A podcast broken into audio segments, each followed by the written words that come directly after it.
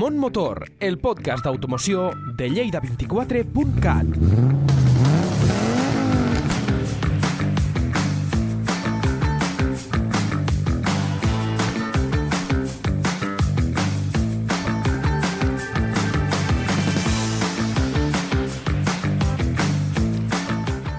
Hola, hola, bienvenidos chicos, chicas, señores, señoras, venimos, bienvenidos al Moon Motor, Mon Motor, Lleida24.cat, el podcast, tu podcast, el podcast de Mon Motor, el podcast de la técnica, el podcast de los comentarios de gente experta. Gente experta que vamos hoy a desarrollar, además con el nuevo, con un nuevo capítulo, con un nuevo eh, formato. Eh, y vamos a hablar del coche eléctrico y de un coche eléctrico concreto también. Pero antes, previamente, quiero hablar de un anuncio, del anuncio del nuevo CEA de, en Grupo Volkswagen, en la dirección general, eh, del nuevo CEO Oliver Blume, que era el actual CEO de Porsche y nuevo ahora en el grupo automotriz del grupo BAG. Este hombre ha establecido nuevas reglas del juego. Bueno, ve que los combustibles sintéticos con un buen complemento del coche eléctrico sin dejarlo de lado. Es que este directivo alemán de 56 años se encargará de llevar adelante el consorcio alemán a la par de la firma que ya dirigía y en ese proceso aplicará su visión en la toma de decisiones. De manera que el futuro de Volkswagen en, en medio y largo plazo podrá inclinarse por los e-fuels. La opinión del nuevo jefe de Volkswagen se basa en conceptos expresados por expertos del sector de la automoción. En declaraciones con el diario alemán Focus Online, ha expresado que hay que mirar más allá del horizonte europeo, desde una perspectiva global, una estrategia exclusivamente eléctrica y que se base únicamente en la ideología y no en la viabilidad, ya que esto podría fracasar. Pero en realidad es que Blume no solo se enfrenta a una junta directiva, sino que a las normativas también emitidas a nivel internacional.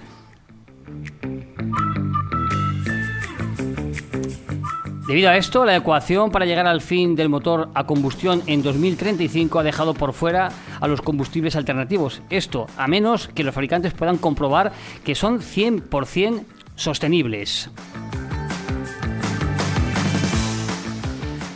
Y es que para 2030 se prevé reducir la huella de carbono en un 30% por vehículos en comparación con 2018. Para ese mismo año se estima que las ventas de autos eléctricos representarán un 50% del total y una década después, ya en 2040, el porcentaje llegaría casi al 100% en los principales mercados alrededor del mundo. Finalmente, en 2050 se espera llegar a la neutralidad de emisiones de CO a nivel global.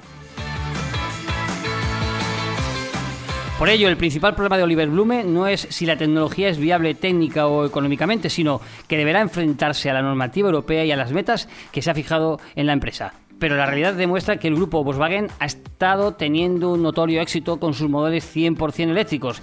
Es que la gama ID de Volkswagen, el ENIAC IV de Skoda o el Porsche Taycan han captado gran cantidad de compradores en toda Europa y el mundo.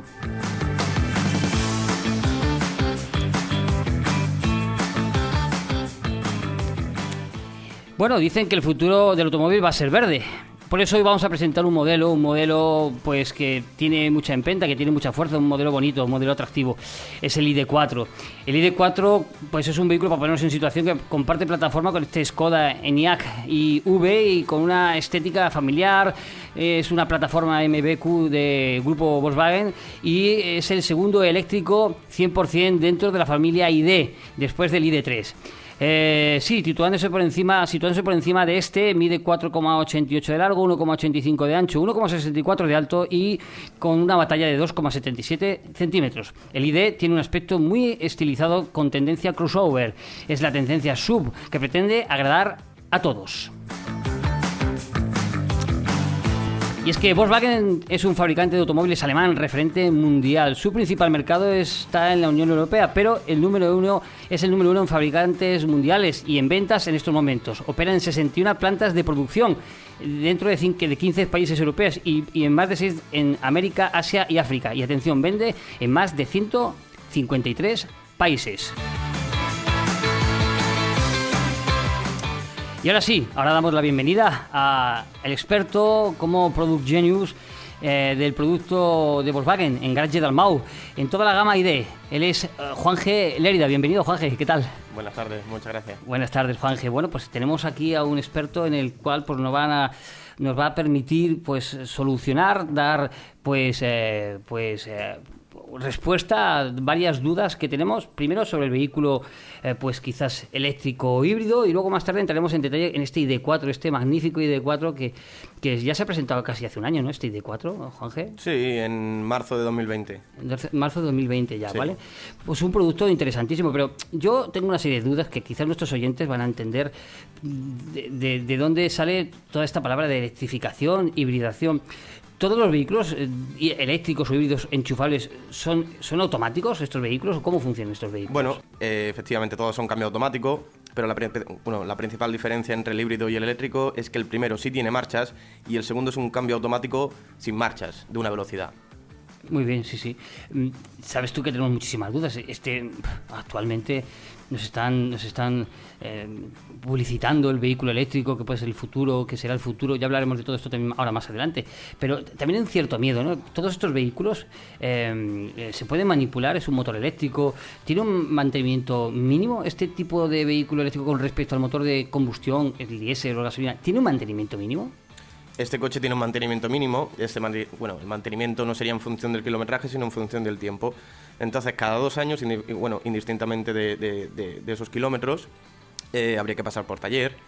Y entonces aquí sería un mantenimiento mínimo de lo que es un cambio de, de los filtros del aire, el comprobar la tensión de lo que son las baterías, eh, poco más. O sea, realmente también quizás antes tú pases por taller para hacer una actualización de lo que es el software y mejorar pues la potencia de carga o, o quizá la autonomía, pero lo que es el mantenimiento en sí es pieza de desgaste como sería los filtros, lo que sería el, el- el líquido de frenos y el líquido refrigerante de las baterías. Sí, sí, sí. Mm, Pero, eh, como hemos dicho, tienen baterías, igual que un móvil, este se gasta, la batería se, se desgasta, se descarga. Por ejemplo, se me viene a la cabeza usar la calefacción, el aire acondicionado, las luces. ¿Todo esto afecta a la autonomía? ¿Afecta a los kilómetros que yo puedo hacer con un vehículo eléctrico? Hombre, lo que afecta realmente a la autonomía es la climatización. A- aparte de los agentes externos, eh, la climatización del vehículo eh, sí que afecta a lo que es la autonomía. Podemos perder entre un 10 y un 15%, pero tenemos un par de soluciones para ello. Eh, una es incorporar la bomba de calor para optimizar lo que es la autonomía, utilizar la propia, la propia, eh, el propio calor de lo que son las baterías. Y otra es climatizar el coche mientras se está cargando. Entonces aprovechamos esa fuerza eh, justamente cuando el coche está recibiendo energía. Muy bien, muy bien.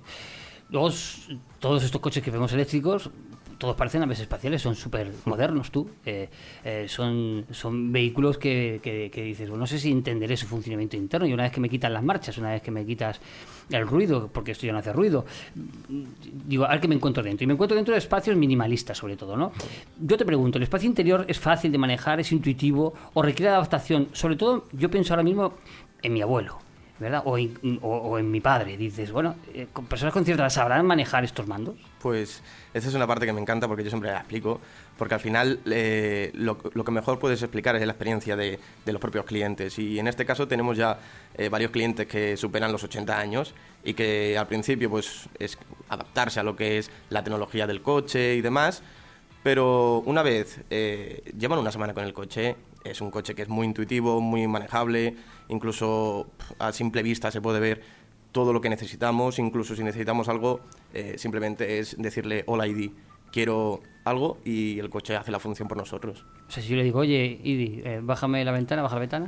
Hombre, hasta, hasta este punto no, pero, pero tranquilo que, que todo esto llegará porque al final el coche cada, cada, cada 12 semanas se actualiza, Vale. desde casa incluso, y al final esta- estos pequeños detalles se irán mejorando y lo que hoy en día podemos decir es hola ID, eh, tengo frío, Ah. y lo que hace el coche es subir la temperatura, eh, hola ID, quiero escuchar U a U, y pone lo que es eh, esa emisora, o sea, es un coche muy intuitivo, y al final muchas cosas que hacemos en el día a día son pequeños detalles así.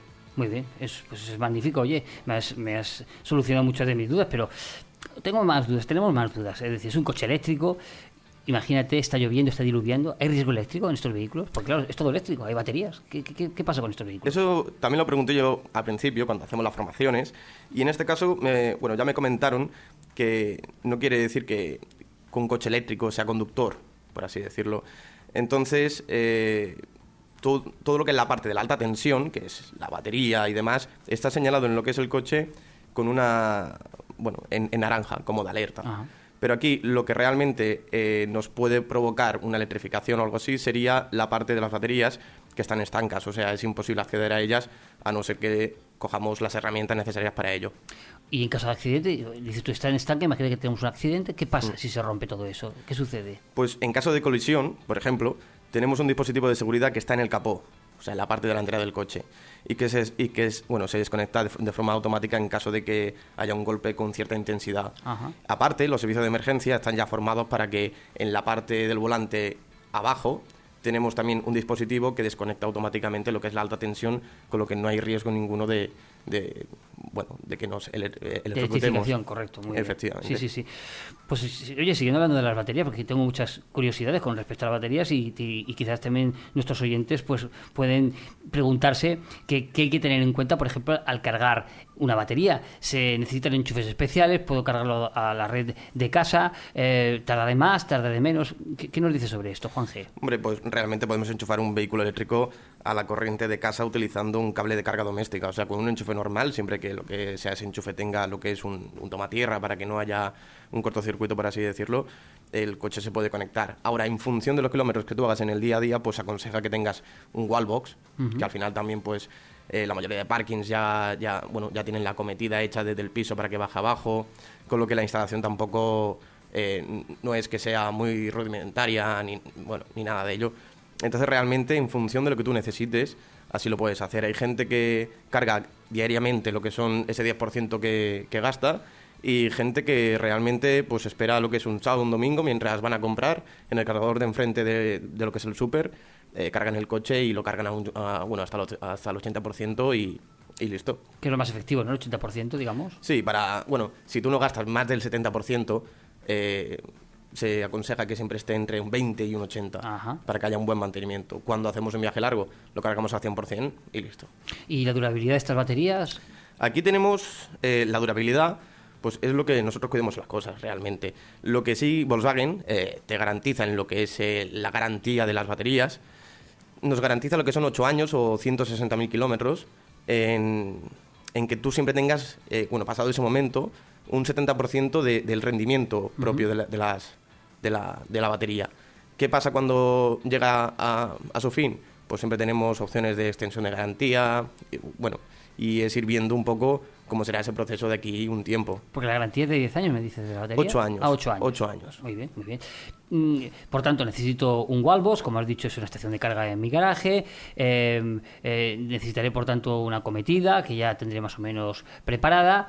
Ese Wallbox tendrá un coste, porque me imagino que no viene suministrado por la marca. Si viene suministrado por la marca, puedes pagar, es una opción. ¿Cómo funciona esto? Pues aquí tenemos un proveedor que es Eli. Y Eli lo que. Bueno, nosotros somos intermediarios. Entonces, Eli lo que hace es ofrecernos un cargador que tiene diferentes eh, características. Y ese, ese coste estaría entre unos 450 euros a unos 950. Aquí, en función de, de- cómo queramos ese cargador, ese cargador sería de unos 11 kilovatios en trifásico y en monofásico hasta 7,2, 7,4. Y siempre, pues, el tema de la instalación es aparte. Entonces también tenemos ahora mismo lo que es un acuerdo hecho con, bueno, con una, una compañía eléctrica, que por 750 euros, si está todo ok, por así decirlo, eh, nos hacen la instalación. Esto al final tiene un coste sobre unos 1.500 euros. Pero ¿qué sucede aquí? Que también tenemos el plan MOVES, que para particulares eh, nos subvencionan un 70% de lo que es la Muy instalación, con lo que al final el coste tampoco es excesivo. Oye, estás poniéndomelo en bandeja para comprar un coche Sí. eléctrico, ¿eh? O sea que lo último ya, porque ya, ya imagínate que vivo en una comunidad de vecinos, que no estoy yo solo, ya tengo claro que voy a comprar un wallbox, sé que me va a gastar los 1.500 euros, que esté entre el wallbox y la instalación, pero ¿y el permiso? ¿Cómo lo hago? El permiso es algo muy sencillo en realidad, porque tú solicitas a industria lo que es un, un documento, eh, lo presentas en, en, bueno, en- cuando se hace la reunión de vecinos, eh, y entonces los vecinos dicen ok, Ajá. porque al final tampoco no hay que poner trabas, porque no, no se puede por ley.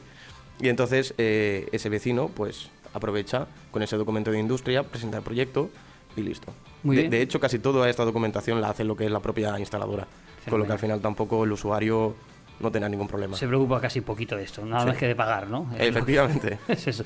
Oye, pues yo creo que me ha quedado muy claro. Eh, yo ya entraría más de lleno en este producto que tenéis, eh, que en Garage Dalmau estáis promocionando, de que es un vehículo pues que me consta que excepcional.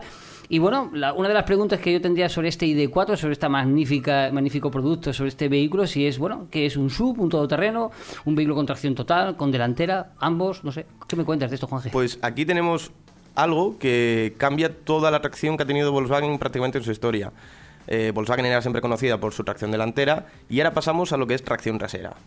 Entonces, eh, hay dos tipos de, tracción. La tracción total, si tenemos lo que es el bimotor, o, o el modelo GTX, que sería motor delantero y motor trasero, pero si no, en el acabado Pro, Pro Performance estaríamos hablando de tracción trasera.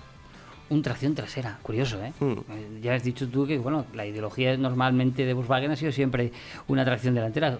Cambiar a tracción trasera, no sé, los que son adictos a esta marca Grupo BAG, pues se van a hacer muchos extraños. Y en la conducción, ¿se nota mucho esa tracción trasera? ¿Se nota esa, ese sobreviraje que pueden tener estas propulsiones traseras? en realidad se nota como el coche es mucho más estable. Ajá. O sea, realmente, eh, quien tiene esta duda, yo siempre digo que hay que probarlo. O sea, e invito a la gente que pruebe este coche porque es fantástico. O sea, lo que es la conducción, lo que es la sensación de conducir un coche que no emite ningún, bueno, ningún ruido y que aparte se comporta muy bien cuando tenemos un momento quizá pues eh, de una curva muy cerrada. Pues al final eh, yo te puedo explicar mil cosas, pero si lo pruebas, te va O a sea, gustar. tenemos que invitar a nuestros oyentes a que vayan a Garages del Mago a probar estos vehículos, Sí. porque tenemos la posibilidad de probarlos, ¿no? Estos vehículos. Efectivamente. Siempre tenemos un vehículo de pruebas que siempre está disponible. Fenomenal. Es muy grande este coche, que es tamaño T1, T-Rock. ¿Dónde está? ¿En qué nivel está? Aquí estaríamos hablando que es más similar a lo que es un, un Tiguan. ¿Por Ajá. qué? Porque al final es un poco más grande, o sea, el Tiguan mide 448, 449 en función del tipo de acabado, pero el, el ID4 mide 458. Entonces hablamos de que es mucho más similar a un Tiguan que a un T-Rock. Un T-Rock se quedaría en 423, eh, más sería un ID3, un T-Rock, que un ID4. Muy bien. Antes hemos hablado del eléctrico y de los minimalismos del eléctrico, ¿no? Eh, me consta que el ID4 no es tan minimalista, pero ¿qué tenemos en el interior del ID4? En- en- eh, esta eh, interpretación de lo que tenemos dentro, ¿en qué se basa? ¿En cuántas pantallas? ¿Cómo es el interior del ID4? Pues el interior de un ID4, para el que él nunca lo haya visto, es un interior acogedor, un interior que realmente te da mucha luz. O sea, lo que realmente me gusta mucho de lo que es el interior del ID4 es que tiene mucha luz. Eh, lo imprescindible lo tengo a simple vista, tengo una pantalla en lo que es el, el- el volante, donde veo pues los sistemas de seguridad, veo lo que es el cuenta kilómetros, la autonomía que me queda, el porcentaje de batería que tengo. Y en la parte derecha eh, tengo lo que es la pantalla donde realmente cuando estás en marcha, eh, con el control por voz la puedes usar. O sea, sin tocarlo, sin, despi- sin Sí. eh, puedes realmente pues hacer uso del, del coche, de sus funciones, como por ejemplo su- subir el clima o, o- o bajarlo, o por ejemplo buscar un cargador. Pues cuando estamos en camino es importante que, que nada se te escape. Y aquí lo tenemos. ¿Es una tablet de cuánto, de qué medidas más o menos? Aquí estamos hablando que de serie lleva de 10 pulgadas, pero con un paquete opcional le podemos poner hasta de 12 pulgadas lo que es la pantalla interior, con lo que siempre tenemos muy buena visión y siempre está orientada a lo que es el, el conductor. Una tablet de medidas importantes ya, Sí. ¿eh? de visualización importante, muy bien, sí, sí. Eh, hemos hablado, has dicho de que llevar un propulsión trasera, pues, pues eh, hay que probarlo.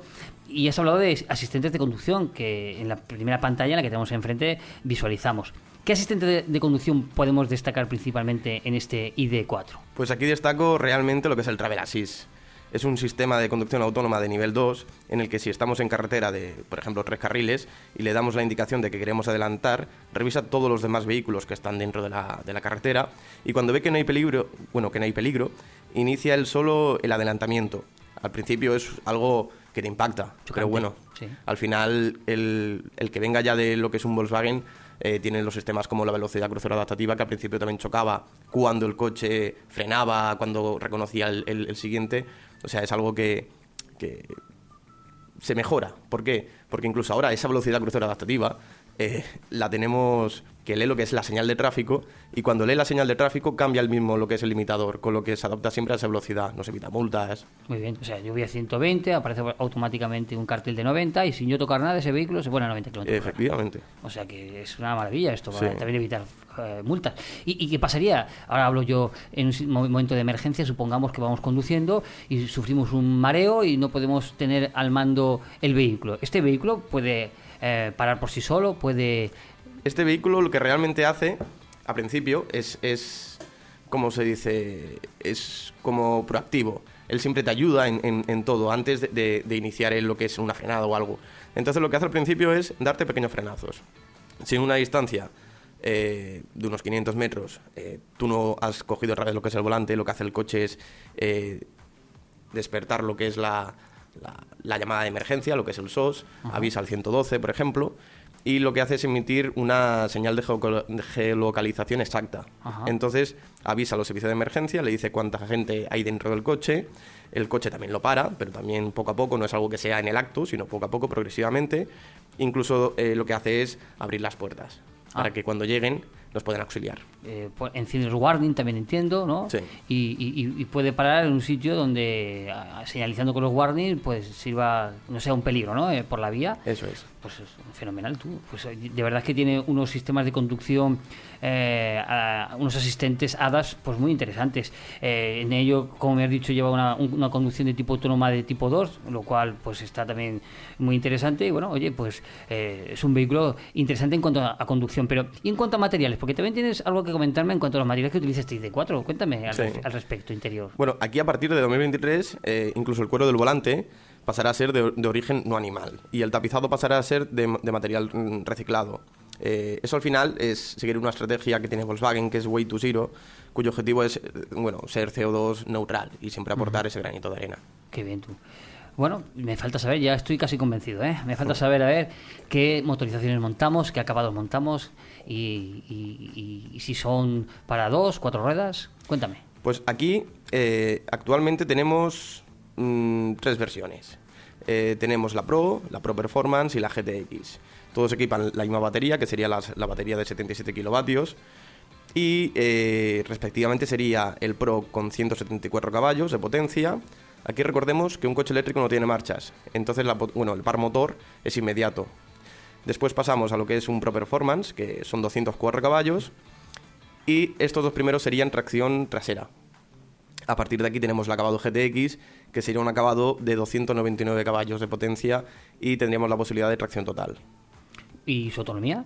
La autonomía en las versiones Pro y Pro Performance es de, de hasta unos 531 kilómetros de autonomía y en el acabado GTX nos limitamos hasta unos 499. Aquí hay que hacer un apunte.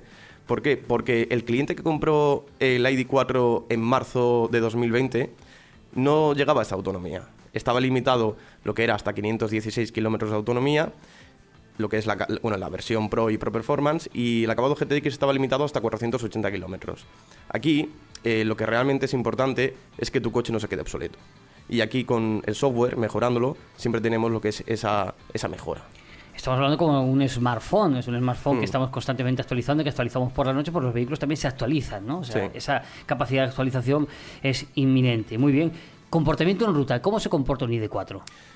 Bueno, en ruta siempre perderá más autonomía. ¿Por qué? Porque al final es un coche que la regeneración en, carretera no se, no se, genera igual que en, ciudad.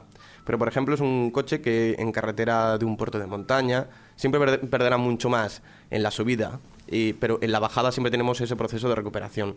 Con lo que al final eh, hay que aprender a jugar con, los modos de conducción. Tenemos el conducción eh, B, que sería el battery, que sería para regenerar sin frenar, o sea, el coche frenaría solo y así regeneramos.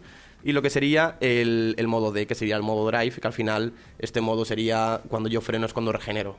Entonces, es ir jugando con ello. O sea, sin que, sirve sin que sirva de despiste, podemos decir que es un vehículo que casi vamos entretenidos en la forma de conducir, lo cual nos hace estar mucho más concentrados, quizás y todo incluso. ¿eh? Efectivamente. Sí, sí, sí, ¿Y en ciudad? ¿En ciudad cómo se comporta este vehículo en ciudad? Porque es muy grande, ¿no? Para estar un vehículo en ciudad o... Sí, pero la distancia entre ejes, como es, es, tan grande, o sea, realmente no tiene morro y prácticamente no tiene lo que es eh, ese, ese, culo tan, tan, tan grande que quizá puede tener un coche que no tenga esa distancia tan, tan amplia Aquí cuando aparcamos, yo siempre decía al principio que parecía un autobús. Los autobuses siempre cuando giran, eh, giran de una forma diferente.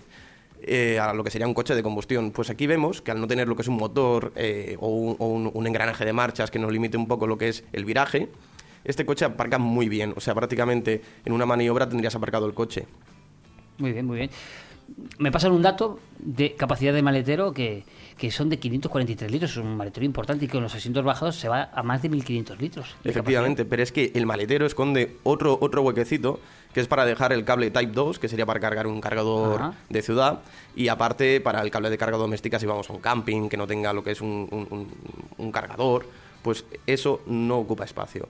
Muy bien, muy bien. Bueno, es un vehículo eléctrico, mm, fuera de cualquier inconveniente que teníamos anteriormente. Yo me recuerdo que los primeros vehículos eléctricos eh, minimizaban el maletero, la zaga, la parte de atrás, porque montábamos baterías. Ahora, como está todo en el piso, en el suelo, conseguimos que tengamos capacidad de espacio y sobre todo y sobre todo maletero.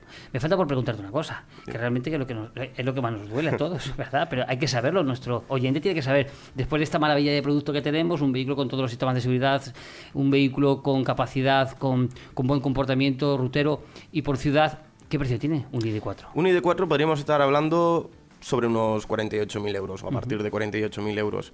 Pero bueno, aquí también podemos jugar con subvenciones, que en función de cómo sea, pues podemos llegar a un nivel de 7.700 euros menos, con lo que un ID4 nos podría salir por unos 40.000 euros.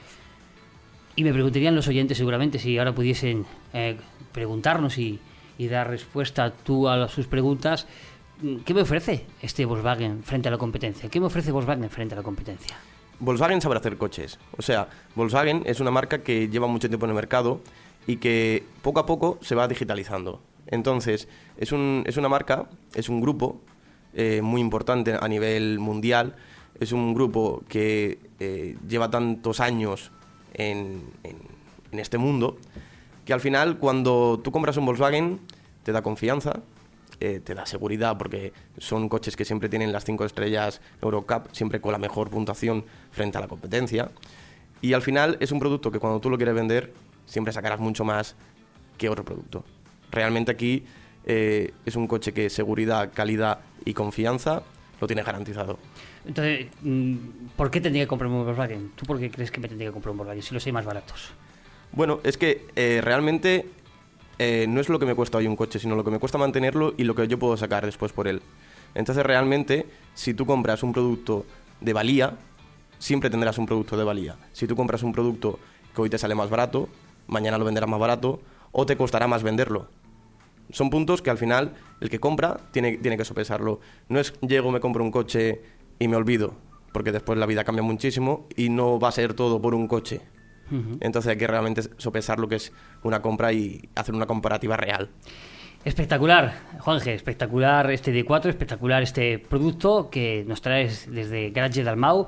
Y bueno, solo me falta despedirte, eh, Juanje Lérida, experto como Product Genius eh, y toda gama ID de Volkswagen en Garage Dalmau. Gracias por venir, espero tenerte otra vez por aquí para hablar de más cosas, ha sido interesantísimo. Y bueno, nos podéis escuchar siempre, cuando y cuanto queráis aquí en el podcast de Lleida24.cat. Bona tarda, gràcies, hasta luego. Mont Motor, un cop al mes a lleida24.cat.